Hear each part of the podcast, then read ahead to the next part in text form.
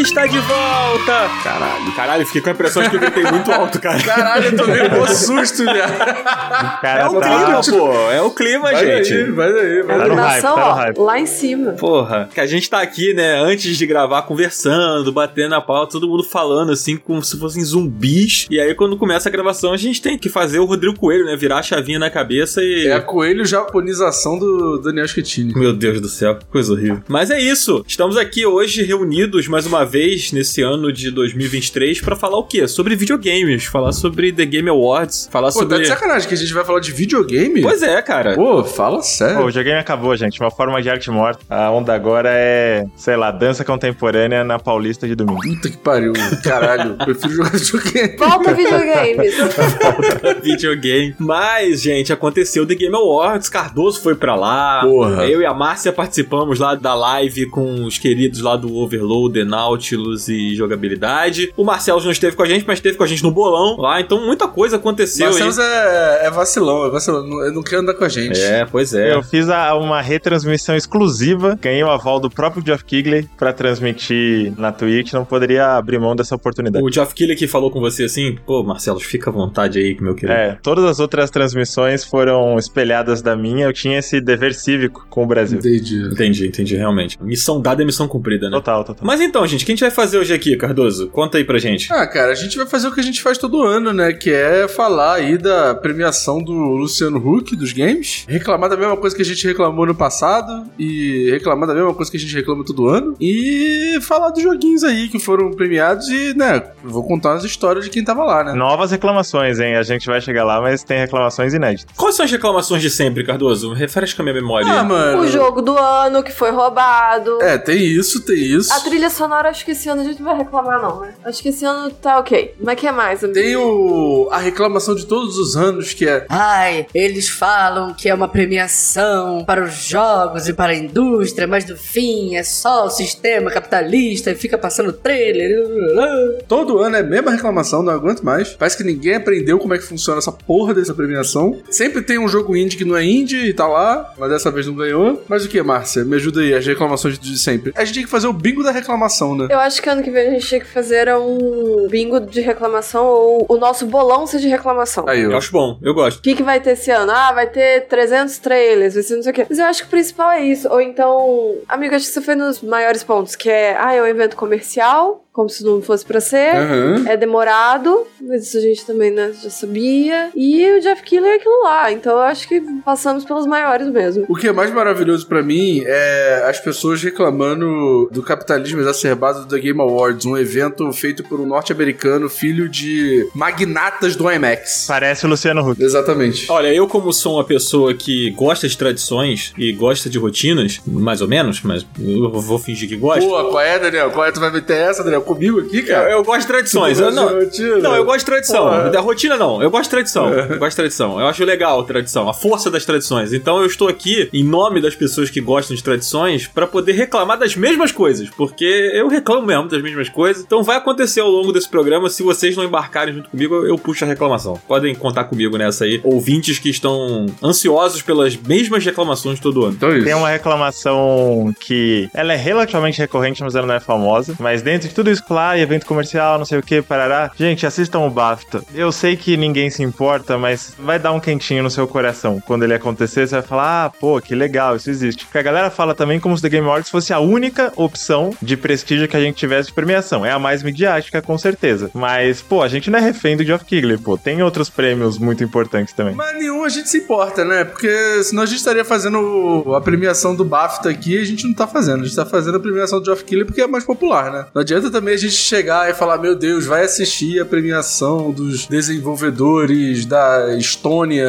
Porra, não dá, mano. Não, a função do The Game Awards é fazer as pessoas tretarem. Se você quer ver um prêmio com prestígio, com rigor, etc., eles existem, ninguém vai falar sobre, mas eles estão lá. O The Game Awards preenche outro buraco, que é o da, da galera cair de porrada, cancelar todo mundo, e, e acho que essa é a função. Mas eu acho que a gente faz o programa porque a gente tá conversando com um público, que é o público que tem interesse em acompanhar esse tipo de de evento, né? Aham. Não é que a gente não dê valor às outras premiações, a gente dá. Eu acho muito mais interessante, realmente, tudo mais. Mas, tipo, elas cumprem um papel único de premiar ali de uma maneira provavelmente muito mais interessante, muito mais inteligente do que o The Game Awards faz. Mas no fim das contas, as pessoas querem saber do The Game Awards. É que é tipo Oscar. Sim, sim. Há pessoas que questionam o Oscar. Ah, não, mas o Globo de Ouro, sei lá, a Palma de Ouro, a Palma do Urso, sei lá o que, qual é o evento que você acha mais interessante. Cara, é a mesma discussão do, do Oscar, mano. É a mesma coisa, É a mesma coisa, é a mesma coisa. É que o Game Awards é um, é um evento mesmo, né? Tipo, evento no sentido de. É uma coisa, tipo, ele brilha mais. Todo mundo quer olhar um negocinho mais brilhante. Eu não acho que a gente deveria fazer um, um episódio sobre o BAFTA. Eu acho que o interesse das pessoas tá no The Game Awards. O que eu quero dizer é que pra quem tem interesse em um evento desse tipo, ele existe. Você não precisa ficar tentando forçar o Geoff Keighley a fazer uma coisa desse jeito, porque isso já existe. Eu acho que assim, parte do nosso papel aqui também é criticar também, sabe? Tipo, a gente critica tudo, o ano inteiro. Por que a gente não vai criticar o The Game Awards? Não, eu tô ligado. Eu, eu só tô falando que todo ano é a mesma coisa. Sim. Então eu já tô vacinado já de ficar dando volta. Eu acho que é legal a gente manter o desejo de que com o tempo o The Game Awards vá melhorando, sabe? E passe a, a ouvir certas críticas e considerar certas críticas. Algumas coisas eles melhoraram, outras não. Outras eles pioraram até. Mas aí a gente vai comentar aí ao longo do episódio e reclamar e comemorar as coisas que a gente quer comemorar também. Eu acho muito maravilhoso que a gente passa 10 minutos de introdução falando algumas vezes, vamos comentar, vamos comentar. Não, é porque a gente vai comentar e a gente já tá comentando. Isso é maravilhoso. É o meta do meta. É A verdade. gente não se aguenta, a gente quer chegar lá. Exato, exatamente. Antes da gente partir pro pré-show, né? Começar a comentar o pré-show, é explicar aqui pra galera que tá chegando agora no Up, que não ouviu os episódios dos anos anteriores, né? Se não ouviu, tá errado, hein? Vai ter que escutar tudo de volta aí, ó. Escuta retroativo, fica com o up em primeiro no seu Spotify. Pô, gente, pelo amor de Deus. É verdade, faça isso, por favor. É, mas se você ainda não ouviu e está ouvindo esse episódio aqui agora, é, a gente vai fazer uma parte 1 e parte 2, porque, cara, o evento é muito grande, tem muita coisa pra comentar. A gente tradicionalmente acaba fazendo parte 1 e parte 2, porque, né, não tem como, não cabe tudo em um programa só. A gente vai comentar todos os anúncios e a gente vai comentar todos os premiados, né, assim. Enfim, alguns a gente vai passar mais rápido, outros a gente vai comentar um pouco mais. A gente vai evitar entrar em spoiler de jogo aqui, caso tenha alguém aí ouvindo que esteja com medo disso, a gente não vai entrar em spoiler de jogo, a gente só vai comentar o evento mesmo. E a gente fez um bolão no episódio de expectativas. Então o resultado desse bolão vai vir no final da parte 2. Então se você quer saber quem ganhou o bolão, você ouve esse episódio aqui. Na semana que vem vem a parte 2. E aí lá no final a gente vai dizer quem ganhou aqui entre a gente o, o bolão do The Game Awards. Dito tudo isso, Márcia, vamos Sim. falar sobre, sobre The Game Awards? Vamos lá? Vamos? Você tá pronta? Eu tô pronta. A gata Olivia também tá pronta, que ela tá esfregando o microfone aqui, querendo opinar. Perfeito. São os hosts que a gente precisa, né? Os gatos. Exatamente. Ela certamente tem mais. Co... Eu ia falar coesência. Na coerência? É, ela tem mais coerência que o Twitter médio. Tô certo disso. Ah, com certeza. Ah, mas isso é muito mas difícil, É, não né? é difícil, Mas- é, é verdade. Mas vamos lá então, vamos falar sobre The Game Awards, vamos falar sobre. começar falando sobre o pré-show. Zabuzeta, puxa aí, não sei, uma música de celebração, a música do Ayrton Senna, de vitória do Ayrton Senna. Vocês pensam em outra música de celebração sem ser a música de. Não, é aquela. Tan, tan, tan, tan, tan, do Vangelis. Vangelis. Essa é boa. Cara, a premiação me lembra muito a abertura do Smash Brawl também, que parece que estão falando do Alibaba. Aquela 알리바바, 르르르르. Vocês lembram dessa? Pô, agora vai ter que tocar a música do, do El Chan, que é do Alibaba lá, do, do El Chan no Egito. Não tem jeito. Eu acho que é uma música de premiação, de festejar algo muito melhor do que esse pam pam pam É, é. do Ayrton Senna. Mas a, a letra dessa música é terrível, amigo. Você já parou pra Ah, não, amigo. Não vamos comentar sobre a letra, apenas o instrumental. Exatamente. Então, Zabuzeta, por favor, uma versão orquestrada da música do El Chan aí, só instrumental. Coitado pra achar isso aí.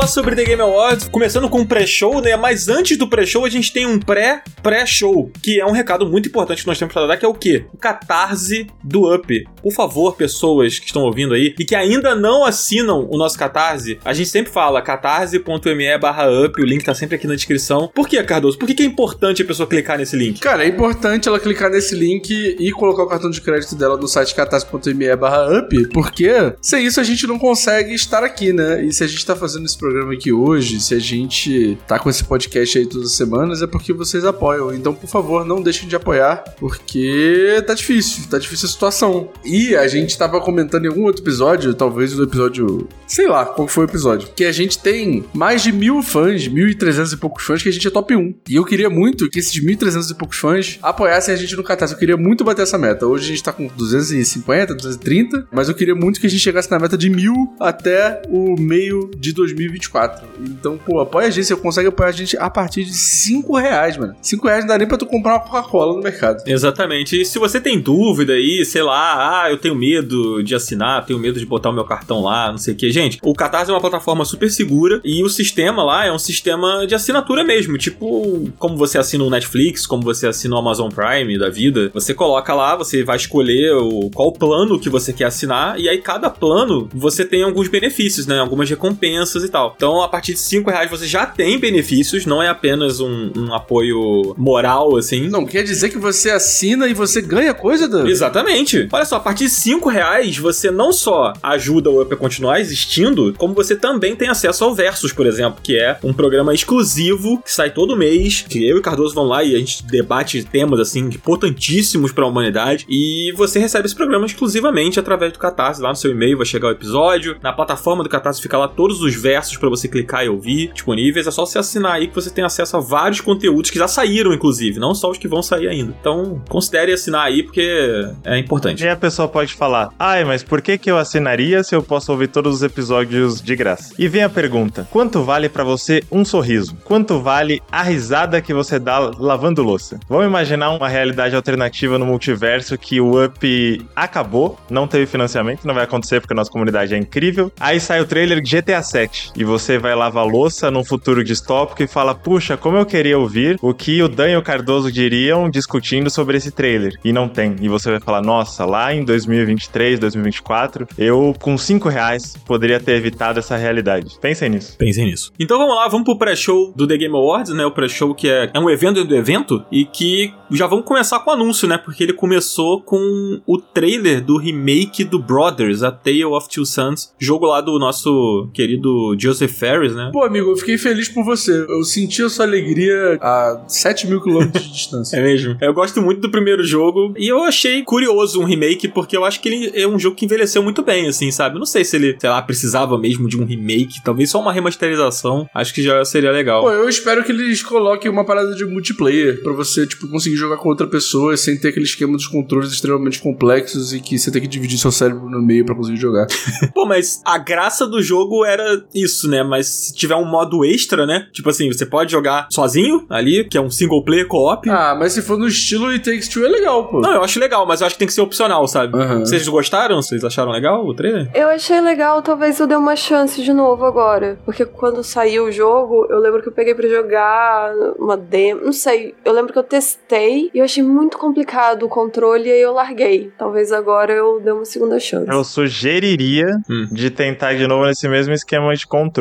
Eu não sei nem se eles vão tentar adaptar isso. Eu acho provável, pensando até pelo sucesso de Takes Two, que eles façam um co-op com duas pessoas. Mas eu acho legal tentar. Quando adapta, quando bate, eu acho que quando o jogo dá a grande virada dele, o que acontece nas suas mãos em relação a essa virada é parte do impacto. Assim, acho que ele faz uma parada muito interessante com isso. É, eu acho que o lance dele se tornar cooperativo, seja opcional ou seja o padrão do próximo jogo, é que depois do It Takes Two principalmente, né, os puzzles eles são muito mais simples no Brothers, assim. Ele é complicado porque você tá jogando sozinho, então você tem que organizar o seu cérebro, a sua mente ali, né, e usar o controle da maneira certa pra conseguir fazer as paradas. Mas eu sinto que jogando com uma outra pessoa ia facilitar muito a ideia do jogo, sabe? Então se eles não mexerem até no level design, assim, não, não incrementarem as fases, eu temo que ele fique simples demais, assim, se se tornar um jogo pra dois, sabe? Mas vocês acham que eles vão fazer isso? Eu acho que opcional sim, mas padrão acho muito difícil. Ah, padrão também acho que não. É, eu também não acho que vai ser padrão, não. Mas beleza, aí a gente começou com esse trailer, logo depois veio a primeira categoria, né? O primeiro vencedor da noite, que foi a categoria Melhor Jogo Família. Que surpreendeu todo mundo. Ah, foi uma grande o ganhador. surpresa. Foi um choque. Nossa, eu fiquei muito surpreso. Todo mundo ficou com o queixo no chão, ninguém podia imaginar. Esse foi complicado. É, tava acirrada a disputa ali, né? Bom, o vencedor foi o Super Mario, mas tava concorrendo também o Sonic, o Pikmin 4, o Party Animals e o Disney Illusion Island. O que vocês acharam? Eu gente? acho muito engraçado essa categoria porque essa família, pelo menos até onde eu observo ao meu redor, ela não existe. Todas as pessoas que amam Mario Wonder e votariam nele como o melhor, até jogo do ano, mas nessa categoria também, são pessoas de meia idade sozinhas num quarto escuro.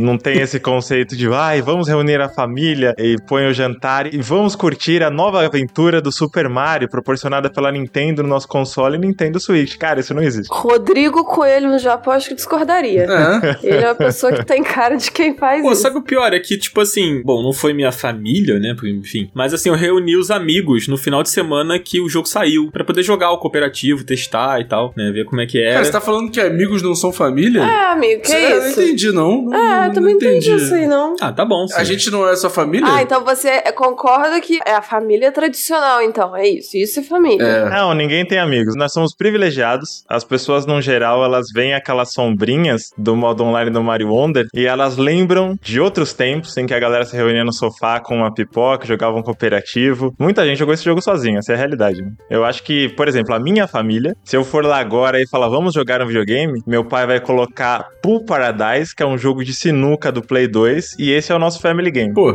pica. Bom demais. tá bom. Mas assim, foi justo? Acho que sim, né? Ah, amigo, todo mundo esperava, né? Tipo assim, o jogo é bom. Beleza. Tá bom. É, né, eu olho os outros indicados e, pô, do ponto de vista lógico, se esse jogo é o único dessa categoria que tá indicado a melhor jogo do ano, ele é o melhor dessa categoria. Faz sentido. Não necessariamente, né? É, eu acho que não tem nada a ver uma coisa com a outra, mas assim, eu acho que, sei lá, é meio que a gente já espera, já virou até uma tradição, tipo, os melhores jogos de família ser os jogos da Nintendo, e eu acho que dos jogos que tinham lá, esse era o melhor. né? É, eu acho que É, essa sim. categoria é a melhor Nintendice. E não necessariamente a Nintendice precisa ser feita pela Nintendo. Mas a categoria é a melhor Nintendice. Sim. Beleza. Aí a gente segue os anúncios, né? O que, que veio depois, Cardoso? Depois veio o, o Pony Island 2, Panda Circles. Quem falar que entendeu alguma coisa desse trailer tá mentindo. Não entendi, mas eu me interessei horrores. É, eu também. Tanto que, por um acaso, por um acaso, eu nem tinha olhado na pauta, eu lembrei aqui agora que eu queria comprar um pra ver o que, que é pra jogar o 2. Não sei, é doideira, mas eu achei incrível, porque o jogo mistura um monte de coisas diferentes, de gráficos diferentes, estilos de jogos diferentes. Tem, tipo, coisa em pixel, coisa em 3D, foto. Eu achei isso muito sensacional. O cara tem um pendrive mágico que ele conecta no arco e flecha, é incrível. Nossa, eu achei muito incrível. Cara, esse jogo, ele- me passou a sensação de WarioWare, só que sério. Hum. Até a questão da pessoa ter um pendrive, dos jogos estarem ali meio, meio meta, é um jogo dentro do jogo, assim, e, e caos de 2 milhões de gêneros, é tipo WarioWare sério e sombrio. Foi o que eu senti. Às vezes nem é isso, mas foi o que eu senti. Eu fico curioso porque o primeiro jogo, ele meio que um sucesso cult, assim, né? Tipo, é um jogo que só saiu pro PC, ele não recebeu porte pra nenhum console, e ele acabou, o Daniel Mullins, né, que é o cara que fez o Inscription e que também fez o Pony Island, ele acabou ficando conhecido muito porque o Pony Island acabou, tempos depois de ter sido lançado, fazendo mais sucesso por causa do PewDiePie, né? Que o PewDiePie fez live jogando esse jogo, fez vídeo jogando esse jogo, e aí a galera começou a, a ir atrás pra saber o que que era o, o Pony Island. Mas ele tem essa ideia de que você vai numa espécie de um fliperama mágico, que várias coisas acontecem ali, aí tem um mistério, tem umas coisas, mas eu nunca joguei o primeiro, cara, tenho muita curiosidade. É uma pena que ele não tenha sido portado pra outros consoles, assim. Nossa, é só PC, né? Ele é só PC. Eu tô muito chateada com isso, porque eu acho que ele tem uma carinha de Switch muito boa. Porque parece ser um jogo, né, rapidinho pra você jogar no portátil, seria incrível, mas só PC. Espero que o 2 venha pra consoles também, porque tem gente que não é do PC. Tem que lembrar isso pra eles. Sim. No final do trailer eles não mostraram plataformas, mas eu achei interessante que quando acaba o trailer fica piscando um 2025, 2026, assim. Não deram nem a previsão do ano exato, assim. Então acho que tá longe, cara. Porra, eu não julgo, eu não É. julgo. Tá longe, tá longe. É, por mim não dava nem data. Falava, vem aí. É isso. Eu achei isso muito inteligente. Tipo, você não se compromete com nada e você ainda faz uma piada com o bagulho ficar com glitch o tempo todo, assim. Mas eu vi as pessoas, pô, mas e aí? Que ano que é? Não importa. Quando sair, vai sair. Então é isso. Depois a gente teve o quê, o Marcelo? Logo depois disso, nós tivemos The Rise of the Golden Idol. Sabe o que, que é isso? É detetives, né? Não, é um Saga Anderson like. Nossa, eu não tô lembrando direito o que, que era esse. Esse é um de detetive que tem um, os barbantes ligando as coisas. Ah, verdade, verdade, verdade. Na minha cabeça, ele tem alguma coisa também que lembra a- aquela lanterninha do Alan Wake, que é tipo um anjo. Aham. Não sei se é o logo do jogo. Não, é o estátua do The Game Awards. É verdade, tinha a estátua do Game É, Awards. É, verdade, isso. Pronto. é verdade, aparece a estátua. Esse é uma sequência, né, do The Case of the Golden Idol. E ele é bem conceituado, né? As pessoas falam muito bem desse jogo. É até rápida, né? O surgimento da sequência é meio rápido, mas pra quem gosta de jogo de investigação, ele acho que do mesmo jeito que o Pony Island no seu gênero, ele, ele ficou bem cult ali, né? Eu vejo a comunidade de desenvolvedores enaltecendo muito o primeiro, o The Case. É, ele saiu ano passado, mas ele foi um jogo que passou meio por baixo do radar de muita gente, assim, porque ele também só saiu pra PC. Ele não foi localizado em outros idiomas, tipo, ele só tá em inglês. Ele não tem nenhum outro idioma. Mas, tipo, a galera do jogabilidade, por exemplo, amou o The Case of the Golden Idol. Então eu fico curioso de testar. Eu queria que ele saísse em outras plataformas, assim, mas não sei se vai acontecer. Talvez essa sequência. Talvez não, ele vem pra outras Não, plataformas. ele vem, né? É. Ele vem pelas plataformas. Pois é. Depois do The Rise of the Golden Idol, a gente teve trailer do Usual June. É isso, né? Isso. Um jogo de narrativa, né? É, ele é de narrativa, mas ele vai ter um combate também. A arte é bem bonita, né, do jogo. Nossa, e ele tem aquele efeitinho de animação tipo do Spider-Verse, que é meio. Tem menos frames, né? Isso, é. Aqui a gente teve o começo de uma longa saga de dor e sofrimento para as pessoas que reclamam de lacração só por ter diversidade de protagonistas, porque a protagonista é, um- é uma mina preta, né? Até eu acho a estética bate com a protagonista pela imagem que a gente tem de Aranha Verso e tal. Não entendi muito bem o que que é cutscene e o que que é gameplay, né? Ali do começo, acho que tá tudo ligado. Mas mesmo nas partes que são gameplay puro, essa animação meio. Não dá pra dizer travada, né? Com frame rate diferente, continua nos combates assim, achei muito bonito. É, eu fiquei curioso, assim, achei meio, meio confuso, mas eh, já parte de um- uma coisa interessante que o estúdio, né, que publica o jogo é- são os mesmos caras do Tunic É, do Night in the Woods também. e do Chicory também. Isso que eu ia falar. Um dos cofundadores da Finge é o cara do Fez, que a Márcia gosta tanto. Phil Fish? Não, é o Adam Saltzman, é um dos caras que trabalhou no, no Fez, é. Phil Fish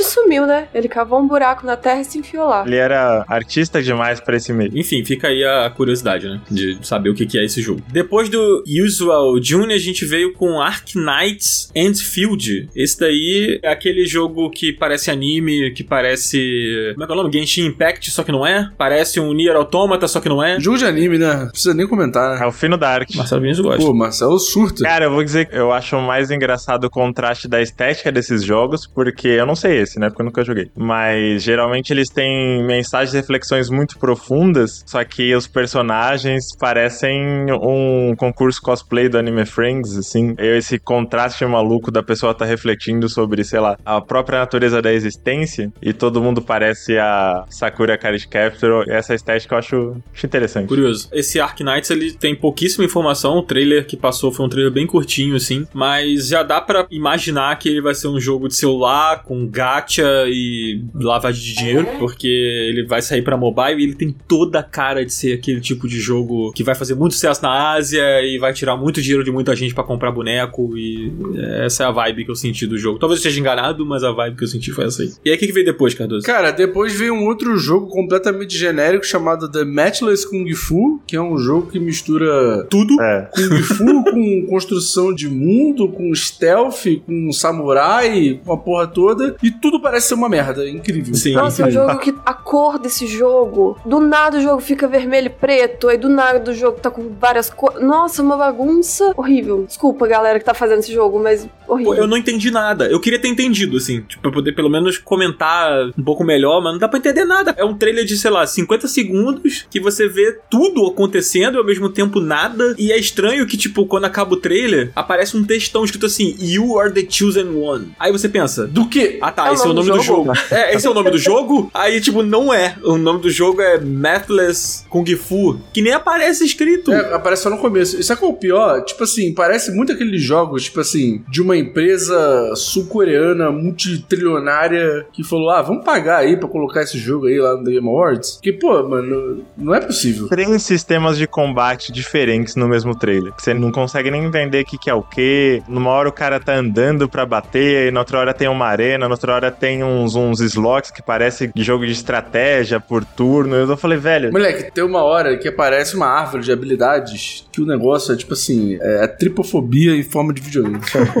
Então esse aí é o Matchless Kung Fu, tá na cara que Todo mundo animado. Todo mundo hypado. Nossa, não vejo a hora. Só se fala em outra coisa. Exatamente. Aí depois veio o trailer do Assassin's Creed VR lá, né? O Nexus, que é um jogo que já tinha sido anunciado, mas acho que a gente não tinha visto ele em detalhes ainda, né? E aí apareceu lá um pouco mais detalhado. Eu achei até bonito o jogo, achei interessante, assim. Não vou jogar porque eu não tenho VR, mas tá aí. Achei legal. Assim, eu acho muito legal os jogos de VR, que é tipo você andar, fazer coisas, etc. Eu acho legal, nunca joguei porque nunca me ocorreu nenhum, mas achei interessante pra galera aí que gosta né, de Assassin's Creed e tem o VR por um acaso. Tem uma grande reclamação sobre VR que eu não sei nem se ela tem como ser solucionada. Esses óculos, geralmente, eles são meio que um capacete misturado, né? Pra você ter liberdade de movimento, mexer na cabeça, sem derrubar o bagulho e tal. E é horrível quando você tem o cabelo crespo, com volume, assim. É É desgraçoso. verdade. Ou quando você prende o cabelo também, é difícil. Ele não encaixa. Cara, alguém vai chegar com alguma solução melhor. Alguém tem que psicografar o que o Steve Jobs tá pensando aí pra chegar em, em outra possibilidade. Ontem eu tava num evento de devs que tinha gente expondo jogos, né? E tinha jogo de VR lá. Eu falei, ah, eu não vou testar porque eu não tô com o meu garfo aqui. Tipo, minha cabeça fica parecendo um Grand Canyon, assim, né? Tipo, dividida pela faixa do óculos. Eu falei, ah, em outra oportunidade eu testo. Enfim, fica aí a denúncia. Seguimos. Caraca, finalmente eu prestou ser calvo. Caraca, nem acredito. Tudo poder para os calvos. VR é para os calvos. Mas tem que tirar o boné. Se isso não te deixa bravo. Não, tudo bem. Tem que tirar o boné. Justo. Vamos lá, próximo. Aí a gente teve uma premiação, né, logo em seguida, que foi a premiação de inovação em acessibilidade, que o Daniel botou aqui na pauta em inglês. Innovation in Accessibility. É que eu só copiei e colei. assim como todas as categorias. Mas o vencedor foi o Forza Motorsport, né? Que eu descobri na live lá do jogabilidade que a gente participou, né, Cardoso? O Marcelo também. Uhum. Que o André contou que esse jogo inovou bastante, trouxe coisas muito importantes. Ah, eles vêm inovando desde o Forza Horizon 4, né, mano? É, exatamente. É, se fosse jogar pra torcida, acho que o favorito era Street pela toda a comoção da Evo e tal, né? Mas como eu não, eu não joguei, eu não sei dizer o quão além foi o Forza, mas eles devem ter feito avanços significativos. É, pois é. Não só na Evo, né? Também teve na BGS relatos de pessoas jogando lá, pessoas com deficiência visual, assim, conseguindo jogar e até vencer as partidas, assim. Então, tipo, realmente os controles são tão desenvolvidos, né, pra poder pegar pessoas com deficiências que o Street Fighter, ele é muito impressionante, assim. Esses avanços são muito importantes, é muito legal essa categoria. Confesso que eu não, não manjo tanto do assunto, preciso ler mais sobre isso, mas fico feliz aí que o Forza tá servindo também pra botar pra frente, né, a tecnologia, o que é muito importante. Ah, afinal é um jogo de corrida, né? Tem que botar pra frente. Yay! É isso aí, é isso aí. E eles emendaram essa categoria com um jogo que é totalmente pautado nisso, né? Que é esse Harmonium The Musical, que eu vou confessar que eu não entendi, mas eu teria que conversar com alguém, porque sei, existe bastante gente que tem alguma dificuldade auditiva, que é totalmente surda, que é muito viciada em Guitar Hero, por exemplo, porque você consegue se guiar totalmente pelas dicas visuais, né? E eu não sei o que esse Harmonium The Music faz de diferente, além dele ser totalmente acessível em, em texto, né, em, em audiodescrição, de ser bem completo nesse sentido, mas enquanto o jogo mesmo não ficou claro pra mim qual é a- o pulo do gato aqui. O trailer, né, que apareceu, ele não explica muitos detalhes, assim. Ele mostra um pouco da gameplay, mostra um pouco da história, mas não, não explica as mecânicas de forma profunda, né? É mais uma apresentação estética do jogo e ele comunica que ele tem esse propósito também, né? Ele é vendido como uma aventura musical acessível, né? Sim, sim. Vamos ver. Ele parece muito um desenho da Disney, né? Visualmente falando, assim. É, ele é meio que descrito assim, até, né? É? É, aqui na- no site da, da Polygon eles escreveram como parece muito um musical da Disney. Interessante. Vai sair no Netflix Games e Game Pass, né? É verdade, é verdade. Cara, a Netflix tá estourada, tá? Porque eles estão lançando vários bagulho aí. GTA vai sair do Netflix Games, várias coisas. Aquele, acho que a gente falou agora o The Rise of Golden Idol, acho que também ia sair pela Netflix. Aham. Daí a gente teve aí uma sequência de, de Categorias alopradas. categorias de, de esportes aí. A gente teve o melhor atleta de esportes. Que foi. Quem que venceu? Foi o, o Faker, né? Eu acho. Foi. Todo ano ele ganha, né? Todo ano que ele concorre, ele ganha. Aí a gente teve também o melhor técnico, né? Que venceu a Potter. A gente teve o melhor evento de esportes, que venceu o Mundial do League of Legends. A gente teve o melhor jogo de esportes, que venceu o Valorant. Valorant, sei lá. E é isso, né? Pulei algum? Sei lá, não me importo. Evento, técnico, jogador. Bom, é isso. Aí a gente volta mais trailers e aí veio um jogo que eu fiquei muito interessado, que é o. Pô, esse é bom, hein? O Windsblow, cara, que é um jogo dos caras lá do Dead Cells. Ele é um Dead Cells, só que em visão isométrica, tipo Hades, assim, ele lembra um pouco Hades, mas ele tem cooperativo. E eu fiquei muito intrigado em como vai funcionar. Ah, não. Ele é visão isométrica? Agora que eu vi aqui. Ele é tipo Hades. Ele tem a visão semelhante à do Hades, assim. É Hades com co-op e furry. É, se for bom que nem o Hades, aí vale a pena. É. É, não é dos caras do Hades, né? Mas os caras do Dead Cells são muito bons também. Então, eu fiquei bem intrigado. Achei bonito o jogo pra caramba. Não, é bem bonito. Eu não sei se ele vai ser um roguelike, né? Mas eu fico intrigado por ser um jogo com cooperativo, assim. Inclusive, eu tô vendo aqui agora, ele vai sair no Early Access. Ele é descrito como um high speed roguelite. Hum, nossa. É, não sei o que isso significa, mas eu fico É interessado. um jogo pra jogar rápido. Faz É sentido. um jogo pra quem tem dedo nervoso. Faz sentido. Deveria ser um gênero isso, um subgênero, né? Roguelike, dedo nervoso. Ação, dedo nervoso. Muito melhor do que Speed. Sim. Tô bem intrigado, cara. Inclusive, Dead Cells é muito bom. Quem não jogou, jogue. Eu recomendo bastante. Aí depois teve o Tamper, né? Que é um jogo que parece ser de VR, não é? É, não. Tamper é o. Não, é. É, Treasure. Isso. Sabe o que, que esse jogo me lembrou? Eu não lembro o nome do jogo, mas na época do Kinect do Xbox 360, tinha um jogo que a estética era igual, que era essa coisa bem assim, um fundo escuro e umas coisas brilhantes com umas formas geométricas, e aí você é meio que uma bolinha na tela e você ia, tipo, traçando caminho, só que você fazia com as mãos, assim. Não é esse Tamper? Não, amigo, não é Não, o Tamper. É mais recente. O Tamper ele saiu até pra VR. Pode crer. O Thrasher, alguém tem que falar, né? Isso é droga. E transformaram em um jogo de ritmo, o que por mim tudo bem. Eu acho que é um, é um bom caminho a se seguir. Pô, eu achei meio trash, confesso. Ô, hoje o Cardoso tá representando, hein?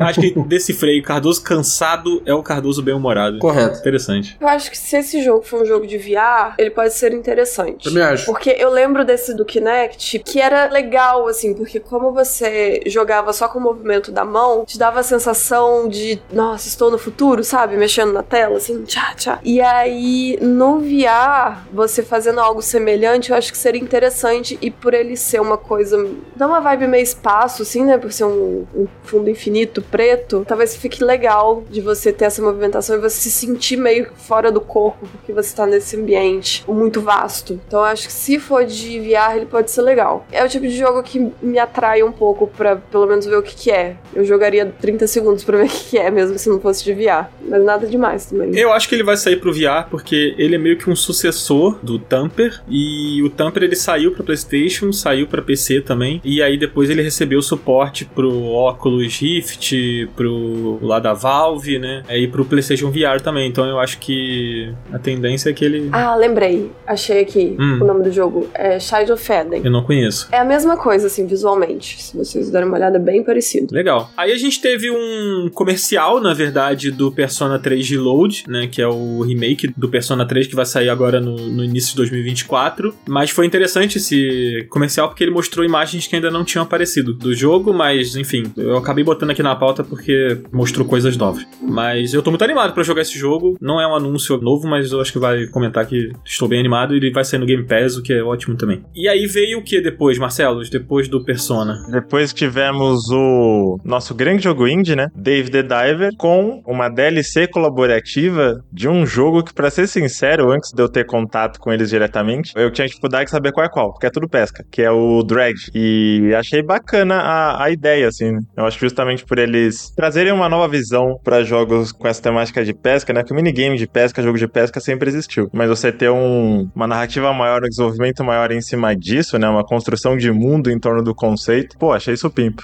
Fiquei intrigado. E vem semana que vem já, né? É, eu acho curioso que o, o Dread, ele é um jogo que tem um terror, né, ali por trás, assim. O lance é o, o mistério, a coisa meio sombria que ele traz. E o David the Diver eu acho que é um jogo mais feliz, né? Um jogo mais divertidinho e tal. Eu não joguei, não sei, Cardoso foi quem jogou, mas... É, ele é uma aventura, né? Tipo, mas ele não tem nada de terror e tal. Ele é mais cômico, mais aventura, tem um lado meio místico e tal, mas, tipo assim, não tem nada de terror. Como a base aqui é o Dave the Diver, né? Um conteúdo adicional para o Dave the Diver, inspirado em drag, eu imagino que ele vai cair muito no lugar da paródia, né? Eles, vão transformar em terror exatamente o jogo, acho que não, não ficaria legal, mas acho que vai brincar bem com a mistura dos dois universos. Muito pica. É, não joguei o Dread nem o Dave the Dive, tô devendo aí, então não sei o que pensar. Tudo errado. É, aí a gente teve mais uma categoria que foi para melhor criador de conteúdo do ano, que tava concorrendo Cypher PK, Spring, Quackly, People Make Games e Iron Mouse, venceu a Iron Mouse. Pô, eu tenho uma, uma curiosidade pra contar sobre a Iron Mouse. Eu não conhecia ela, né? Mas aí. Tava lá, né? E aí a galera, tipo assim, curtiu muito e ficou muito feliz e vibrou muito. Falei, nossa, vou dar uma procurada pra saber. Tipo, a Iron Mouse, ela é porto-riquenha e começou a produzir conteúdo mais ou menos em 2017. E hoje, assim, ela é uma das VTubers mais conhecidas do mundo, tá ligado? E, cara, ela fala, tipo, inglês, espanhol e japonês. Nossa. É doido, assim, a história dela porque ela teve um distúrbio imunológico. Então, tipo, ela tem uma condição, né, tipo, que é, tipo, imunodeficiência comum variável. E aí ela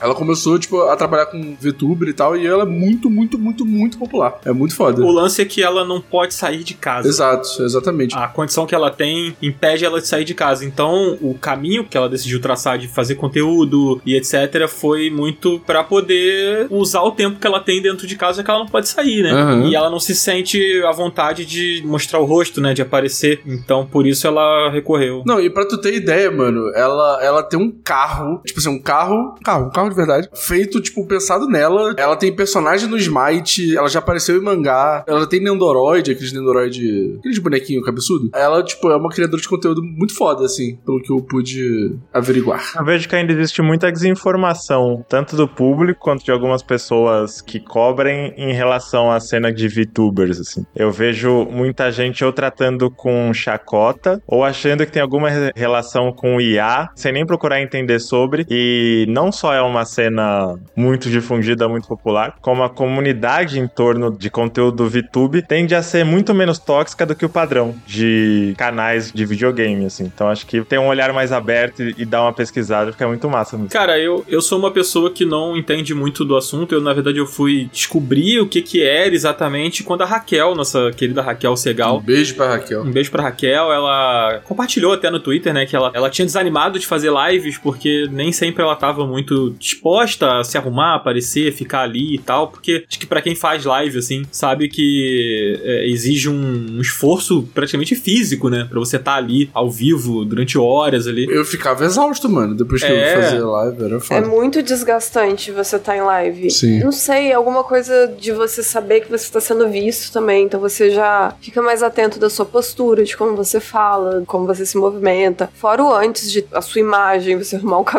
arrumar a roupa, É. arrumar cenário e interagir com as pessoas também. Sim, e você tem que estar atento durante todo o tempo que você tá ali, então Sim. é, tem um esforço ali. E muitas coisas ao mesmo tempo. Exato, e aí a Raquel ela comentou que ela tava pensando, né, em aderir à ideia de ter um- uma VTube pra poder, quando ela não tivesse legal, ela ter essa opção, né, de continuar fazendo o conteúdo dela e tal. E aí a Keb, que é dev do Bem Feito, ela que fez a VTube da Raquel, e aí que eu entendi como funcionava, porque ela contou numa thread no Twitter que tem uma programação ali, né, que você faz pro personagem, ele, tipo, a boca dele mexer enquanto você tá falando, por exemplo. Quando a pessoa não tá falando, o boneco não fica falando, ele fica com a boca fechada. Sim. Cara, é muito legal a parada, é um negócio realmente... Não é uma IA, tipo, gerada no lance, é uma pessoa que faz aquilo ali, aquela programação, aquele desenho, a animação, tudo, então é, é bem interessante mesmo. Tipo, eu acho que tem um fator muito grande de proteção das pessoas, tanto das pessoas que têm algum distúrbio com alguma insatisfação, ou tá num dia ruim em relação à própria imagem, ou pessoas que estão encarando alguma disforia de gênero, ou estão em processo de transição, ou pessoas que são simplesmente minorias que não se sentem seguras de ser vistas na Twitch. Tipo, por exemplo, eu acho que sou muito privilegiado porque nunca aconteceu comigo nem com a minha comunidade. Mas só o fato de você ser uma pessoa preta na Twitch, você tá exposto a receber uma raid ou um aleatório qualquer aparecer e começar a te assediar, simplesmente por ver sua cara ali, né? Então, VTube também tem essa função de proteger em vários sentidos e dar confiança e, e dar autoestima para as pessoas para elas continuarem produzindo. Porque eu tenho um amigo que ele parou de fazer live só porque ele não queria mais aparecer na webcam e também não queria refazer o layout porque ele achava que só por voz não ficava tão legal e essa era uma alternativa para ele, sabe? Ele tava fazendo conteúdo legal e ele só parou. Caramba, pois é, muitas histórias aí, então foi legal, cara, ver a Iron Mouse vencendo, assim. Eu, eu não- também não conhecia, fui conhecer mais agora. Na verdade, no pré-The Game Awards, assim, né? Que a gente conversou, a gente conversando com as pessoas e, e- e indo pra ver quem tava competindo nas categorias, acabei sabendo dessa história que o Cardoso contou aí agora. Daí a gente tem mais dois anúncios, que são os anúncios que encerram o pré-show, né? O que, que veio depois dessa categoria, Cardoso? Cara, depois dessa categoria veio o World of Goo 2, que é um joguinho esquisito pra cacete. Vocês gostaram? Pô, GOT. Gote? GOT. Aí é. Amigo, eu nunca joguei o primeiro, mas eu sei que as pessoas gostam muito dele. É, o primeiro era. Não sei se ele era só do Wii, mas eu sei que ele, ele tinha pro Wii. Amigo, eu lembro muito dele no Wii. Eu não sei se depois foi pro Xbox, mas do Wii com certeza ele era do Wii. É, eu lembro dele no Wii E também. eu lembro que as pessoas gostavam muito. Ele faz parte daquela época da ascensão dos jogos indies, né? É. Quando o Xbox começou a abrir a plataforma para as publishers, né? Independentes começaram a divulgar seus jogos. Acho que ele tá nessa leva aí. Tá. Eu não sei se fosse hoje ele chamaria tanta atenção quanto chamou na época. Eu acho que hoje você tem tanta oferta e tanta demanda que talvez ele fosse ficar um pouco mais ali no meio, mas se não me engano, ele saiu em 2008. Tava bem no, no boom e foi um dos primeiros jogos com uma grande projeção dentro de uma loja online da Nintendo, que tava no Wii e tal, né? Eu acho que no Brasil em especial, ele fez um certo sucesso com quem tinha o console porque pirataria, né? Muitas pessoas baixavam e instalavam ilegalmente ou compravam com ele já instalado, ou se você fosse comprar, ele não era tão caro quanto um jogo tradicional. Então, mesmo quem não, não ia pra pirataria, era um jogo simples e aí, simpático ali de você ter, que brincava muito com o pointer do emote, né? Pra você juntar os ghouls e a coisa da física dele, né? Responder o que tava acontecendo também na época era bem inovador. Eu não sei o que eles vão fazer com 2 em relação a isso, porque é o que eu falei. Em 2008, o World of Goo era muito impactante. Hoje ele é só mais um ali, né? Ele tem o nome, mas o trailer me deixou animado pelo jogo existir. E até saiu recentemente uma versão remasterizada, pra quem tiver curiosidade do primeiro jogo, tá no Netflix também, eu acho. Tem no Switch também. É, Eu dei uma sondada aqui e ele não saiu pro Xbox, não, Márcia. Não. Não, ele era só do Wii mesmo. Eu acho que era, era da época ali, porque na, na época eu tinha os dois, eu jogava muito no Xbox e no Wii, então acho que devo ter bagunçado aí a lembrança. É, ele saiu também pra PC e pra mobile depois, assim, Uhum. mas inicialmente, provavelmente no PC devia ser com mouse, né? Que você controlava Uhum. as coisas e no mobile é no touch, né? Então acho que os controles não foram adaptados pra controles tradicionais, né? Só movimento e touch e o mouse. E aí depois dele veio o. O que, que veio depois? Me perdi aqui na pauta. Depois veio Metaphor Refantasio. O que, que é isso? Um fantasio? Ele é o novo RPG do pessoal que criou Persona. São as pessoas que não estão mais trabalhando no Persona e fizeram, inclusive, tem o, o mesmo ilustrador, né, do Persona, tá fazendo as ilustrações do jogo, a parte animada, que tem o anime, né, que são as cutscenes. Mas eu fiquei intrigado que ele parece misturar, diferente do Persona, né, ele parece misturar um combate de ação ali com o combate de turno tradicional do- da série Persona, assim. Se você ver o trailer, observar o trailer, tem um momento que antecede a batalha, assim, quando aparecem os inimigos, aparecem uns combos, aparece um, um momento de luta ali antes de você realmente entrar na batalha por turno tradicional, assim, que é bem Persona mesmo. Então eu não sei se ele vai trazer alguma inovação, vai misturar alguma coisa, alguma ideia. Eles juntaram um time aí. Eu não vou saber agora todos os nomes, né? Quando eu tava vendo a transmissão, eles destacam muito, né? Quem é o responsável pela arte, quem é o responsável pela trilha sonora, quem tá escrevendo o jogo. E pra quem é fã da Atlus, pra quem é fã de Shin Megami Tensei e Persona, até pra quem é fã de anime, né? Porque tem gente, por exemplo, do Neo Genesis Evangelion envolvida, ele seria mais ou menos como um Chrono Trigger de fãs da Atlus. Porque você tem gente do Persona e você traz gente do Nier, você tem gente do Evangelion, toda essa estética que eu falei de bonecos de anime com questionamentos filosóficos, esse aqui parece estar montando Dream Team pra fazer um jogo nessa linha, sabe? Aham, é, realmente. O compositor do jogo é um cara muito presente nos jogos da Atlus. Hoje ele não trabalha mais lá, mas ele é um cara independente, mas ele continua trabalhando para a Atlus. É o. É, é tipo isso, ele é tipo um freela, assim. E ele tá nesse jogo também, então vai vir muito da identidade, mas eu quero fazer um, um comentário aqui que, não sei, eu achei os momentos de, de combate, assim, não achei tão legal não, cara. Tipo assim, é legal o visual, a ideia, adorei a logo, mas parece muito num estado mais embrionário, assim, sabe? E achei meio travado o combate. Não tem aquela fluidez do Shin Megami e do Persona, sabe? Não sei, quero ver mais pra frente, assim. É, se perguntassem, tipo, se eu fosse consultado, eu acho que esse jogo ia se beneficiar muito. É claro que ele pode funcionar muito bem nessa linha, mas, pô, eu ia gostar muito mais se ele fosse combate por turnos. Tem umas partes de luta de hordas que lembra meio Musou, que já me perde bastante. E aí depois o sistema de combos também, acho que é o que o Dan falou, né? A animação em relação aos outros trabalhos da Atlus ainda parece bem crua mesmo. Pois é, mas assim, não foi divulgado uma gameplay, né? Tipo, esse trailer, ele é um trailer longo, o trailer que apareceu no Game Awards é um trailer de, acho que dois minutos, ou quase isso. Não sei se é isso tudo, talvez esteja enganado, mas enfim, eu sei que era um trailer longo, mas ele não é, um, não é uma gameplay, assim, que você vê o jogo realmente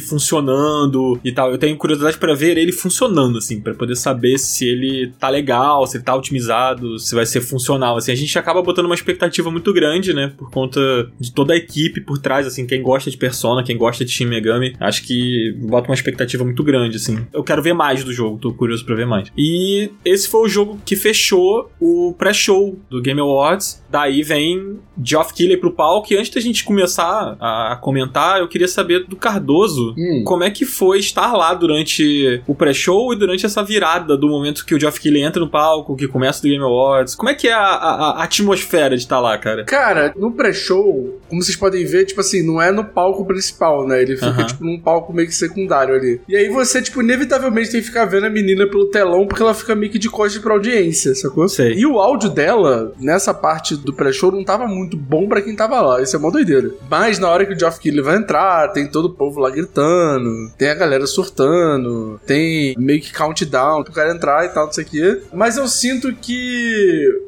pra galera que tá lá, pro público que tá lá, é muito mais importante os jogos do que a figura do Geoff Keighley, assim. Porque eu senti que a galera vibrava muito mais quando via trailer ou quando, sei lá, anunciavam a categoria tal e aí aparecia o jogo tal e a galera surtava, sabe? E uma coisa muito interessante que eu ia falar é que é muito diferente a nossa perspectiva aqui do que da perspectiva do público americano médio, né? Aqui a gente tá cagando pro Homem-Aranha, tá achando Homem-Aranha bem qualquer coisa, e lá, cara, é o jogo que a galera mais surtava. Nossa. Caramba. Apareceu o Homem-Aranha na tela e o povo gritava, berrava, e eu, caralho, que doideira isso aqui. E com Baldur's Gate também. Eu acho que Baldur's Gate e Homem-Aranha eram os jogos mais hypados pela galera lá. Ah, mas acho que o Baldur's Gate era meio que geral, assim, com exceção de algumas pessoas que não gostam do jogo, mas assim, no mundo, as listas, o Baldur's Gate tava em primeiro na maioria das listas, assim, com exceção de alguns sites, de alguns canais, assim. Isso eu esperava, agora o Homem-Aranha eu não esperava, não. Pois é. Não sei se é porque eu não gostei do Homem-Aranha, assim, é, e fica um pouco essa sensação, mas eu tenho a impressão de que ele não foi tão elogiado quanto os outros, sabe? Acho que nos Estados Unidos ele vendeu pra caralho, né? E ele retrata um- uma cidade, um lugar que muita gente ali, se não convive, faz muito mais parte da rotina deles do que da nossa. Não sei se tem muito também esse impacto nas pessoas. É interessante ouvir que o Cardoso falou que a galera vibra muito, né, no evento, porque a minha perspectiva vendo de casa, vendo a transmissão, era de que existia até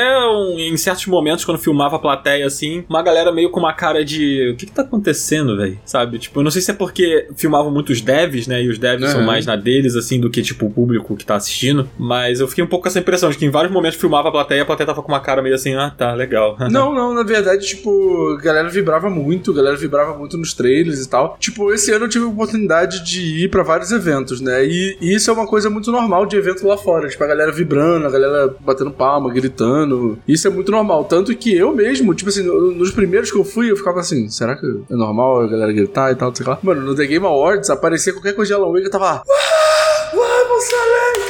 sozinho gritando lá, tá ligado? Amigo, você gritou. Eu gritei muito. E aí a gente começa então o The Game Awards, enfim, né? Entra o, o Luciano Huck lá, que Cardoso, você não estava com a gente na live lá do Overnaut Billy Dup. Não, você vai amaldiçoar esse episódio também. A maldição tem que ser passada pra frente, Márcia. Tá, tem que passar pra frente, né? Tem que Lógico, passar a maldição tem que ser passada pra frente, que nosso querido Ricardo Regis, Hum. ele fez o, o favor. Tinha que ser Ricardo Regis. Lógico, mas é evidente, né? Que tinha que ser o Ricardo. Antes, assim, de começar o evento, né? A gente entrou ao vivo e o, Ricardo falou assim. Não, eram os palpites. Acho que é, a gente tava começando, né? A live, acho que não tinha nem começado ainda. Foi antes, é. É. Tava na contagem. Exatamente. Aí o Ricardo jogou o seguinte questionamento. Será que o Geoff Keighley vai estar sacudo neste evento? Caralho. Cara, a gente passou o evento inteiro olhando pro saco do Geoff. Bom, eu não sei a Márcia, mas eu passei o evento inteiro. Amigo, todo mundo, não tinha jeito. Não tinha jeito. Mas de onde ele tirou isso, que o cara é sacudo? Aparentemente ele é sacudo, assim. Tem saco propedeurante, assim. Ele encontra o Kojima antes, aí ele fica desse jeito, entendeu? É, isso é um bom argumento. Eu acho que não é que ele é sacudo, eu acho que a calça dele é meio larga, sei lá, e dá um voluminho assim. Aham. Tipo, parece que não veste muito bem. E aí é como, sabe, quando você sobe a calça bastante? Eu E acho que ela- é isso, Márcia. Então. Ele sobe a calça E bastante. aí ele dá aquela que é dividida, né? Sim. é praticamente isso. Tipo Faustão, né? Ah, e aí é isso aí que, que Ricardo fez. Ricardo comentou e ele particularmente estava com um blazer que fazia uma abertura exatamente assim pra deixar bem em Um. V, né? É, um V ao contrário, né? Que aí a parte maior do V ficava no saco dele. E aí Uhum. era impossível não ver, porque o enquadramento sempre pegava também. Exatamente. Pô, mas eu tenho uma coisa pra comentar. Eu encontrei com o Geoff Keighley lá na Summer Game Fest e ele tem muita energia de pinto pequeno. Mas de repente o sol o saco é grande. É, é. É, amigo, eu acho que é, é a cueca frouxa e a calça puxada pra cima. Não é que é grande, só é isso. Entendi. Olha o que, que a gente tá avaliando. O Daniel começou, eu tava levando. Não, é Ricardo, é retroativo. Vamos Exato. jogar essa culpa no colo do Ricardo A culpa também. não é minha, não, gente. Eu só, eu só tô passando pra frente o que a maldição que jogaria em Você tá passando só o carro do ovo. Literalmente. Caralho. Pois é. Mas aí, o Sacudo abre o evento e a gente começou com a premiação. Caralho, agora eu tô. Não, calma aí, calma aí. Agora eu tô indo lá ver se o cara sacuda se não é, pô. Pera aí. Vamos Esse é o ver se ele, ele é o novo vilão do Sonic, é o Dr. Eggman. Cara, Caralho. exatamente. Mas esse, esse é o efeito da maldição, Cardoso. A gente fala e agora já era, sabe? É plano americano, entendeu? Você vai olhar direto ali na, na altura do- do- da pistola. É, tá sacudinho. Ele já esteve mais sacudo, eu acho, É. do que nesse evento. Eu acho que ele encontrou com o Kojima antes aí né, deve ter acontecido alguma coisa pra ele basear. Exato. Caralho. Caralho, que horror, cara. Desculpa, gente. Pelo amor de Deus. Eu tô muito cansado, cara. Tô muito cansado. Pô, pelo amor de Deus, pô, a audiência me perdoe. Tá Tá perdoada. Tá perda- tá perdoada. A culpa é do Ricardo. Não, é porque a gente não explicou pro nosso público, né, gente? Mas eu cheguei hoje dos Estados Unidos, depois de 12 horas de voo, então eu tô bem cansado. Perdoa o Cardoso, gente. Mas aí, se vocês não gostaram dessa parte do episódio, desse assunto e tal, vocês podem reclamar com o saque do Up, que, como vocês sabem, é o arroba Ricardo Nauts. Você pode ir lá, manda a mensagem que você quiser reclamando, entendeu? Se queixando, que ele vai ouvir você com todo carinho. Cara, que momento pra falar em saque, né? Caralho, chega, pelo amor de Deus. Aí tá, começamos com o melhor performance. O evento abriu, claro, com o Geoff Keighley, mas aí ele já passou a palavra pro nosso querido lá, dublador do Kratos, né? O homem do discurso infinito. Pô, e ele fez várias piadas, foi muito bom, mano. Foi muito bom. Ele falou: ah, ninguém vai bater meu recorde esse ano, não sei o quê. E realmente E, cara, ninguém bateu porque dava 10 segundos a música já começava. Exatamente. E outra coisa, eu preciso dizer isso. Lá no teatro, ouvi o, o nosso querido Kratos aí, como é que é o nome dele? O, o que fala pra caralho? É Christopher Judge. Isso. Christopher Judge, cara, eu fiquei todo arrepiado, porque, cara, é o Kratos falando, mano. É muito foda. É, é absurdo, é absurdo. Eu quero fazer a minha, minha primeira reclamação aqui, já que a gente tá começando o evento, né? A partir do momento que Geoff Keighley entra em cena, a gente já começa a reclamar.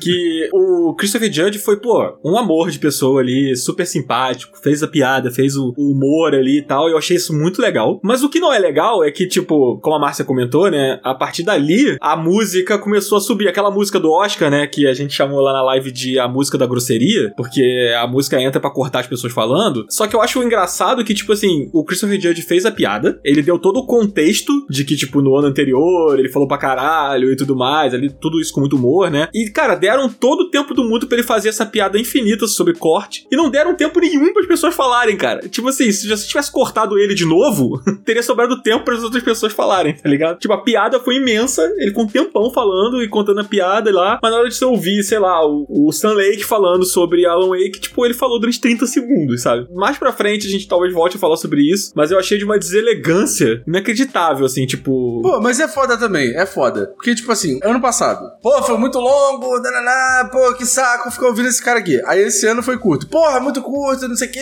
Caralho, mano, alguém tem que falar. O melhor é um minuto, entendeu? Porque, tipo assim, todo ano eu reclamo de uma coisa, cara. Reclamo que é longo, reclamo que é curto. Porra. Pô, mas aí a organização do evento tem que prever isso, né? Eles meteram um telão com um recado dizendo para as pessoas falarem rápido, tá ligado? Eu acho que, pô, é o momento dos caras. Pô, você é um dev. Você vai lá e ganha uma parada. Você sobe no palco para agradecer. E tem um telão mandando você acelerar, sabe? Enquanto sobe Matthew McGonaghy no palco, fala pra caralho um monte de piada anunciando um jogo e você tem que ficar ouvindo. O Shang-Chi com a perna quebrada falando pra caralho, você tem que ficar ouvindo. Mas aí, novamente, a gente entra naquela coisa, né? Tipo assim, esses caras não tiveram lá de graça. Esses jogos não foram lá anunciados de graça. E se é a maneira como o evento consegue sobreviver, é o que eles vão dar prioridade, pô. Eu acho que a reclamação geral sobre o The Game Awards tá mudando esse ano. Tipo, ela ainda parte de um lugar parecido, só que é igual o que o Cardoso falou lá no começo, que ele é um evento de publicidade, que ele é esse híbrido, né, de entrega troféu, faz show, todo mundo já sabe. O que eu acho que ficou muito escancarado, não é nem que é uma novidade, mas ficou muito escancarado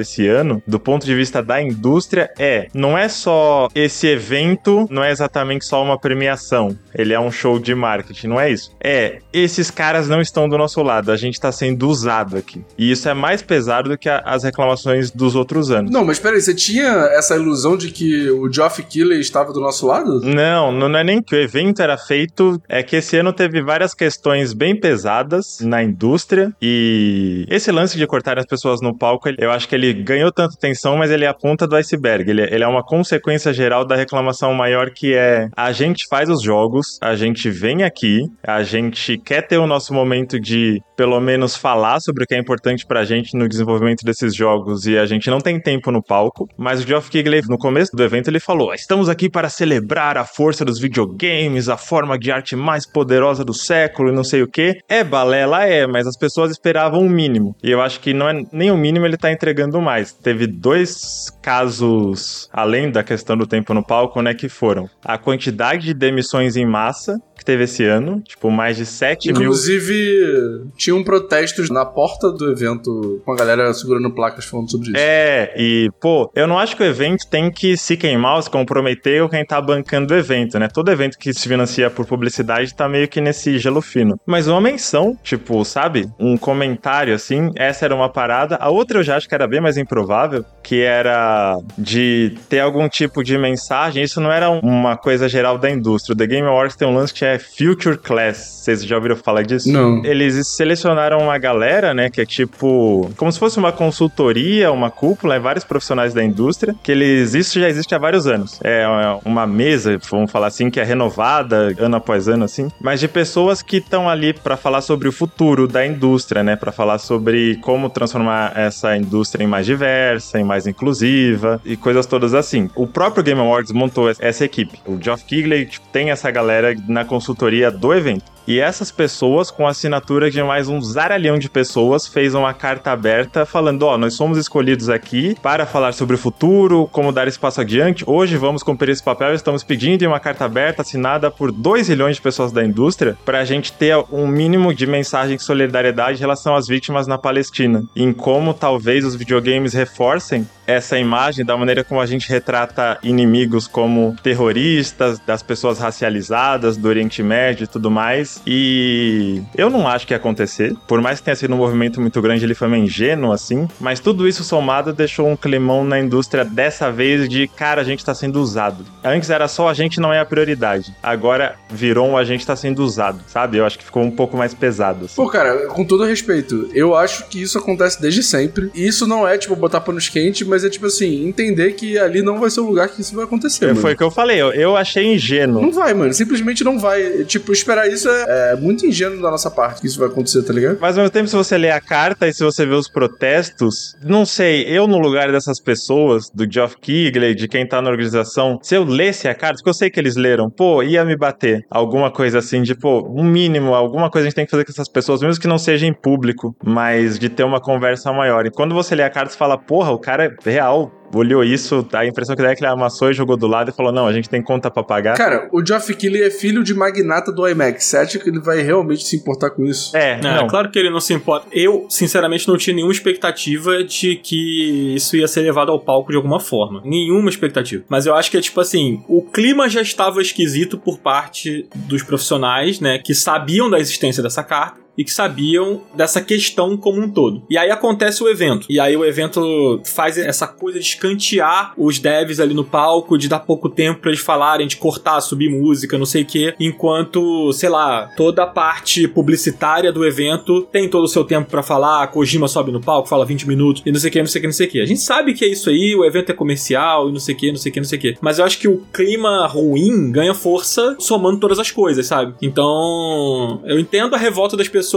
apesar de eu também entender que, tipo, mano, não dá pra você esperar mais do que isso aí, sabe? É isso aí, o evento é isso aí. É, o que eu acho que ficou é que, tipo, os ânimos já estavam inflamados e a parada da contagem de tempo no palco, além de ela ser gratuita, ela é meio que. O papel dele era botar panos quentes. Já que ele não quer politizar ou não quer se comprometer com nada disso, vamos fazer uma festa que fique legal pra todo mundo, a galera sai daqui feliz. E foi isso que não aconteceu com essa polêmica que ela, ela até é meio boba, mas acho que ela, ela é o estopim, né? Acho que é a cereja que faltava ali do lance de, pô, depois de tudo que a gente pediu, nada acontece. A gente vai ter o nosso momento exclusivo no palco, vem um contador de 30 segundos e expulsa a gente, sabe? Acho que foi mais nessa linha. É, cara, mas sabe o que eu não acho bobo, não? Tipo assim, óbvio, se você botar do lado de os outros problemas, evidente, é menor. Mas eu acho ruim, porque, tipo assim, todas essas coisas que a gente tá falando da carta, não sei o quê, isso são bastidores, né? São coisas que são comentadas por trás do evento, que são fatos que estão acontecendo independente do show ali. O que aconteceu dos caras terem pouco tempo, a música subir, não deixar fulano falar, foi uma coisa que aconteceu no evento, no palco. Eu acho muito ruim, assim, eu acho muito chato. E, sei lá, aconteceu com todo mundo, assim, sabe? Tipo, com exceção das últimas categorias que teve um pouquinho mais de tempo, tipo a do jogo do ano e a do melhor diretor, e acho que teve uma outra, não lembro. Mas, no geral, pouquíssimo tempo, assim. Pô, o Aonuma tava claramente incomodado, assim. Cara, eu ia falar isso, ó, a autoestima que você tem que ter pra dar uma acelerada no Alnuma com um troféu na mão. É. Ah, começou. Quem que é esse? É o diretor do Zelda. É o velho do Zelda. Ah, tá. É, o velho do Zelda. Eu só conheço como velho do Zelda. Ele tava claramente incomodado. Se você olhar o, o momento que eles vão lá receber o do prêmio lá, ele tava claramente incomodado. Eu senti, pelo menos. Não só ele, acho que todo mundo que foi cortado, mas ele já subiu incomodado no palco, assim, com a cara de tipo, que chato estar aqui, sabe? E por falar em tempo, vocês estão ouvindo essa música? O Zabuzeto tá subindo a música aí? É mesmo, estamos O acabando. o começar a tempo fazer isso todo episódio. Ele entra aqui tocando trompete. Vamos falar quem venceu o melhor performance, porque a gente começou, a gente não Mas antes terminou. da gente falar, eu queria falar que esse momento foi o momento que nasceu o melhor meme do The Game Awards, que é o Ben Star com uma luz celestial na cara, muito engraçada, Cara, mano. Ah, vi demais. esse meme, maravilhoso. E ele com uma cara tipo assim, puta que pariu, eu não, eu não posso mexer nada. Eu vou ter que ficar aqui aguentando essa luz na minha cara, me cegando. Eu não vi isso. Foi maravilhoso. Eu não lembro. Pera aí, a nossa grande amiga Bruna Penolhas tweetou a respeito, eu vou te mostrar, Marcos. Memes à parte, né? Teve essa premiação que foi apresentada pelo Christopher Judge de melhor performance. E venceu o Neil Newbon, que é o cara que fez o Asterion, né, do Baldur's Gate. E achei curioso até na hora, a gente até comentou lá, né, Márcia, que a gente no nosso programa de expectativas, a gente falou, pô, mas o Idris Elba no palco, e o Idris Elba nem foi, O né, Idris mano? Elba mandou PNG. Eu fiquei muito chateado com isso. O Idris Elba nem foi, Eu cara. fiquei muito chateado. Fiquei muito chateado. Será que ele gravou um vídeo caso ele ganhasse? Não, ele não ia falar nada. Ele só ia continuar sendo um grande gostoso e acabou. O que mais, né? Você precisa fazer se você for o Idris Elba. Eu só mandaria um PNG mesmo. Pra qualquer coisa. Exato. Se precisasse, eu mandaria um PNG mesmo. Mas aí ganhou lá o, o cara do Baldur's Gate, ele ficou bem feliz, ele ficou bem emocionado, achei isso Ele fofinho. tava bem emocionado, né? De verdade. E achei muito legal, cara. Ele merece muito, ele é muito da alma do Baldur's Gate. Passa por esse ator, né? Que faz o personagem, que eu acho que é o personagem mais famoso do jogo. O personagem que mais ficou mais popular, assim, mais furou a bolha. É o da capa, né? É, todos estão na capa, né? Mas ele tá com um destaque um pouquinho maior na capa, assim. É porque ele é um personagem realmente diferente, assim. É um personagem especial, com uma personalidade muito afiada, assim. Então, ele é engraçado, ele é debochado. No início você acha que ele é muito prepotente, mas depois você começa a perceber que não é exatamente isso. É, enfim, é um personagem muito legal. E ele é muito legal, muito pela dublagem, né? Pela atuação do Neil Newman. Inclusive, só para encerrar essa parte, o, o- teve um, um evento lá que eles reuniram o elenco do Baldur's Gate pra jogar RPG de mesa, né? Jogar o Baldur's Gate original, né? Do D&D. E é muito engraçado. O Neil Newman é muito engraçado. A pessoa Neil Newman é muito engraçada, independente do Asterion. Deve ser muito divertido, né? É bom. Pelo menos do que eu acompanhei, né? O próprio Jeff Higley falou que depois, no, durante o evento, não depois quando viu as críticas, mas já durante o evento, ele deu orientação pra flexibilizar um pouco essa regra da música, porque o Neil Newbon foi a primeira vítima visível, assim. Ele claramente não tava nem na metade do que queria falar e a música já tava subindo. Verdade. Bom, a gente precisa encerrar esse programa aqui. A gente conseguiu passar pelo pré-show praticamente durante esse programa. A gente vai ter que fazer cinco programas. Exatamente. Temos aí uma missão árdua de passar por todo o momento do The Game Awards pós-pré-show no próximo programa. Então, convido vocês que estão ouvindo a clicar no sininho ali para você não esquecer, você ser notificado pelo Spotify, caso você ouça pelo Spotify, quando sair o próximo episódio, para você poder acompanhar com a gente aqui nossas impressões da premiação e também dos anúncios e o resultado do bolão, né? Que a gente vai dar no final do episódio 2, né, Cardoso? Correto. Pô, colhem aí. Semana que vem tem mais. E aí, semana que vem gente vai terminar de comentar tudo. Então vamos nessa. Valeu, galera. Tamo junto. Beijo. Beijo. Valeu, gente. Até Tchau. semana que vem. Tchau. Tchau. Forte abraço, sobe a música.